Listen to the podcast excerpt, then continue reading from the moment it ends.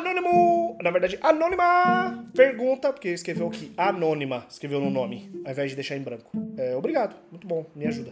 Anônima pergunta. Ângelo, até que ponto você acha que as pessoas realmente são hétero? Pausa. É, a Anônima fez essa pergunta lá no angelodias.com.br barra pergunte, onde você também pode fazer sua pergunta, tá? E ela escreveu aqui um, um, um a mais. Mas a pergunta é essa. Até que ponto você acha que as pessoas realmente são hétero? O comentário que ela fez aqui foi, abre aspas aqui, tipo, a heteronormatividade ensinou a gente a se relacionar assim, desejar relacionamentos assim, procurar por afeto assim, etc. Como que a gente realmente se explora, descobre sexualmente vivendo nesse cenário e partindo desse ponto? Perguntando isso por sempre fui hétero até aqui, 27 anos, mas eu literalmente odeio homens. Eu vou responder a pergunta inicial cima, vamos lá. Até que ponto você acha que as pessoas realmente são hétero? Na minha opinião, de bosta, eu acho que elas não são. E aí você vai virar assim e falar assim, não, Ângelo, mas eu sou hétero pra caralho, mano. Eu gosto de piroca. Eu gosto de, sabe, jiboia. Gosto de trombeta. Meu negócio é ali cair de boca no câmbio do caminhão. Vou falar pra você, fala assim, beleza. Hum, para sempre? Eu, Ângelo, sou uma pessoa que eu, eu tenho como filosofia de vida não acreditar em para sempre. Eu não acredito em para sempre em nada. Nada. Tudo muda. A gente vive num universo mutável, a gente muda diariamente. Sabe aquela história? Ah, de 7 em 7 anos seu gosto musical muda completamente. É, de tantos em tantos anos as células do seu corpo não são as mesmas. A nossa vida é um eterno navio de Teseu. É, a nossa vida é um eterno navio de Teseu. A gente não é a mesma pessoa que a gente era há um ano atrás. A gente não é a mesma pessoa que a gente era há 10 anos atrás, porque a gente experiencia coisas novas, a gente tem vivências novas e o mundo muda. Então, não. Eu não acredito que ninguém é hétero. Do mesmo jeito que eu não acredito que ninguém é gay. Do mesmo jeito que eu não acredito que ninguém é bi, ninguém é pan, ninguém. Não, eu acho que a sexualidade é fluida. E, e, eu realmente acho isso assim. É muito diferente da minha visão de gênero. Se bem que eu acho que o gênero também é fluido, mas eu acho um pouco diferente. Eu acho que, na verdade, a noção de gênero social que a gente tem podia acabar. Tipo assim, podia não ter. Ponto. É, mas eu sei que isso é difícil, principalmente porque a gente, a gente tem essa genética, vamos dizer assim, essa diferença. Mas porra, é, uma, é um papo meio difícil, assim, é um assunto meio complicado. Mas sexualidade, fluido pra caralho, eu acho que não, não, não, não, não tem.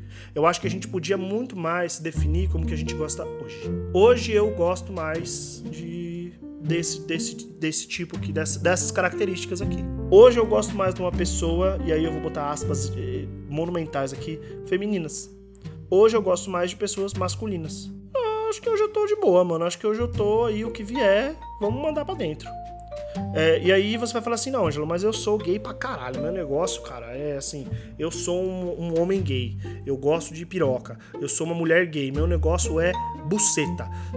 Tá bom, mas na hora que você limita isso para sempre, eu acho que você perde tanta experiência de se relacionar com tanta gente legal, de tantas formas diferentes, é, tanta gente que você podia ser amigo. É, tanta gente que você podia ter até relações sexuais que não necessariamente envolvessem penetração ou que envolvessem genitália diretamente. Vamos fazer uma punheta coletiva, caramba. Vamos fazer uma punheta coletiva. Ah, eu não gosto de piroca. Mas às vezes você gosta de estar excitado junto com uma pessoa que você olha e fala assim, caralho, mano. Eu vejo isso muito com os gym bros, sabe? Os gym bros, os caras que musculosos, assim. Porque eles, é, cara, você vê, eles admiram, admiram o corpo dos, das pessoas ao redor deles, principalmente dos homens ao redor deles. Eles admiram cada músculo, fibra musculosa, que eu tenho certeza que se juntasse todo mundo num vestiário, tirasse o pau pra fora e eles ficavam batendo punheta um pro outro. E isso não significa que eles são gays. na, na real não significa nada. E aí que tá, que o cara fala assim: ah, mano, eu fui lá chupei um pau. Primeira vez que eu chupei um pau na minha vida, chupei um pau achei da hora. Será que eu sou gay? Mano, não significa, porque quem define é você, quem tem que se autodefinir é você. Você tem que falar assim: não, eu vou me definir como gay agora porque eu quero. E definições também tem muito a ver com a gente dentro da nossa cabeça, mas tem muito a ver com o jeito que a gente quer que o mundo nos veja. Porque na hora que você vira e fala assim, eu sou hétero, e você fala em voz alta, eu sou hétero! As pessoas do mesmo gênero que você, elas talvez elas vão falar assim: ah, mano, eu não vou nem dar atenção pra essa pessoa porque ela é hétero, né?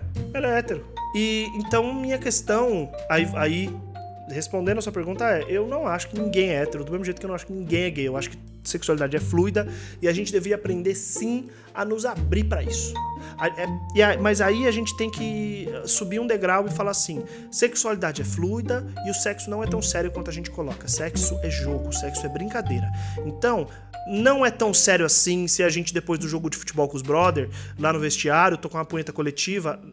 Vai ser. Não vai fazer a gente ser gay, não vai fazer a gente mudar toda a nossa vida para sempre em relação a isso. E a sociedade não vai olhar pra gente com o olho.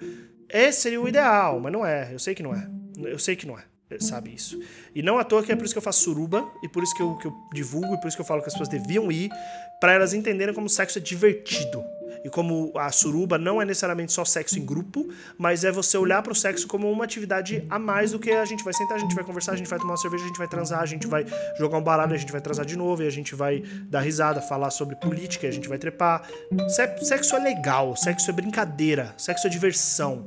Não é essa seriedade toda. E as pessoas levam como se fosse o sagrado, né? Como se fosse a coisa, meu Deus, mas não é. Não é. Não é. Não é. E aí a segunda pergunta aqui que a Anônima manda é: como que a gente realmente se explora, descobre sexualmente vivendo nesse cenário e partindo desse ponto?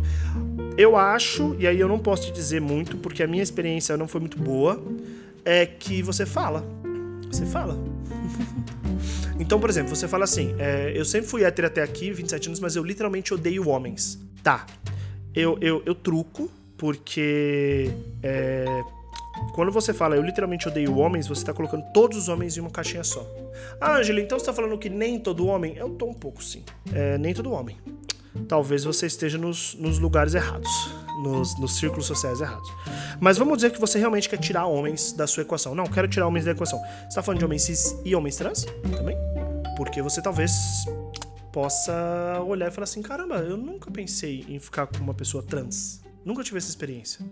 E aí você pode ir atrás desse tipo de relação. E aí você vai entrar num problema que é a fetichização, fetichização das pessoas trans, que é aquela pessoa, não, eu quero eu quero namorar uma pessoa trans. E qual é a linha tênue que divide eu quero namorar uma pessoa trans de uma fetichização da pessoa trans? Eu, me, eu pergunto isso para você. Você que me escuta é trans? Por favor, me responde. Se você soubesse que você, você é um homem trans e que tem uma pessoa, vamos supor, uma mulher cis, que tá dando em cima de você, especificamente porque ela é uma pessoa hétero, não fica com nenhum homem cis e tá querendo ficar com um homem trans, você acha que isso é fetichização? Você acha isso um problema? Eu não sei, eu não posso responder porque eu não sou uma pessoa trans, então não posso responder. É, você pode tentar ficar com mulheres cis, apenas ficar, tentar ficar com mulheres cis. Então, ah, mas como é que eu faço isso? Pô, vai numa balada, mano. Se você, depende de onde você é, tem um monte de balada e festas só para mulheres. Vai numa balada, vai num bar, vai num bar gay, sabe? Vai num bar gay, vai num bar sapatão e tem um bar na Santa Cecília, em São Paulo, chamado Bar Das, que é um bar para mulheres. Homem tem que pagar para entrar, mulher não. E, e é um bar lésbico. Vai lá no Das veste uma roupa bem bonita, vai lá no DAS, pede um, pede um drink e senta no balcão. E olha, eu confesso que pelas pessoas lésbicas que eu conheço, lésbicas são boas na cantada, hein? Assim, eu não, eu não, não dá pra competir. Então você vai tomar um chá de buceta de certo modo. Talvez você não goste, mano. Talvez você não ache legal. É... Enfim, eu acho que você tem que tentar outras coisas e, e, e sim, parar um pouco dessa ideia de literalmente odeio homens. Eu vou contar um, uma anedota. É, tem uma pessoa que eu conheci na minha vida que ela trabalhava. Não, não, não importa, não posso falar isso. Não posso falar onde ela trabalhava. É uma pessoa que eu conheci na vida que era uma pessoa que circulava em círculos que eu circulava. E ela é, era uma pessoa muito bonita, muito legal, dei muito em cima dela, não quis nada comigo. E, e aí eu ficava meio puto, porque ela ficava com uns boy lixão, assim. Uns boy lixão. Uns homens lixão. E aí acontecia o quê? Ela ficava com uns homens lixo. E aí ela se frustrava porque os caras eram uns boy lixo. E aí ela terminava, ficava mal pra caralho. E aí eu ouvia, né? Eu ouvia, eu ouvia, eu ouvia, eu ouvia, beleza, show. E aí ela começava a se relacionar de novo com um cara lixão igual. E aí, isso eu posso falar. E aí ela se relacionava com o quê? Tatuador, ou gente que trabalhava em bar. E era isso, assim, só isso. Era, era, era, eram homens que viviam da noite viviam de bar ou DJ. Tatuador eu digo, mas é que galera, essa galera tudo se, se conhece, né? E aí, é, é, e, e, os problemas desses caras eram iguais, eram sempre muito parecidos. Ah, o cara. Porra, ah, não, eu, eu, ela é muito ciumenta. Ah, não, não gosto porque o cara tá rodeado de mulher. Mano, mas você vai, você vai se relacionar com uma pessoa que trabalha em serviço, ela vai estar tá rodeada de pessoas, não tem muita escolha. vai estar tá rodeada de pessoas, normalmente gente bonita. Ah, não, porque é, essas pessoas nunca têm tempo para mim. O fim de semana delas tá, tá sempre. É, sempre ocupado. Opa, você vai trabalhar com gente que trabalha em bar? Você não quer que a pessoa perca o fim de semana? Mano, bar não existe fim de semana, não tem. Oxi. E aí a última conversa que eu tive com ela foi sobre isso, que ela pediu minha opinião sincera e não conseguiu ouvir direito, né? Que eu falei para ela, eu falei assim, cara, você reclama que os homens ao seu redor são tudo uns lixo, mas você sempre fica com os mesmos homens lixo, dos mesmos círculos, dos mesmos lugar, das, com as mesmas personalidades, sabe? Ai, porque eu fico puta, porque os caras que eu me relaciono é, são tudo, gasta todo o dinheiro deles em droga. É, o lugar que você procura esses caras são lugares que normalmente é todo mundo cheirador. Vai fazer o quê? Ué, agora pergunta para ela se ela tentou procurar gente em outros lugares, em outros ambientes. Não tentou. E aí é foda. Porque aí é, é todo homem, todo homem que ela se relaciona é um homem lixo. É porque todo o espaço que ela que ela frequenta nesse sentido são todos uns caras do mesmo jeito, do mesmo lixão, do mesmo lixão. E é, é difícil, assim, você falar, puta. E aí eu, eu, tenho, eu digo isso em voz alta hoje, tem um jogo de cartas que eu tenho aqui, que é um jogo de perguntas, e tem uma pergunta que é assim: Uma pessoa entrou no, num relacionamento abusivo pela quarta vez. Ela é vítima? E, é, e, é uma, e essa pergunta é a pergunta provocativa mesmo, assim, de falar assim, puta, mano a pessoa entrou num relacionamento tóxico, um relacionamento abusivo pela quarta vez? Caralho, mano, tem alguma coisa errada aí. talvez ela não seja vítima. Talvez ela esteja fazendo alguma coisa que esteja levando ela pra essa, pra essa situação. E aí ela se torne a vítima.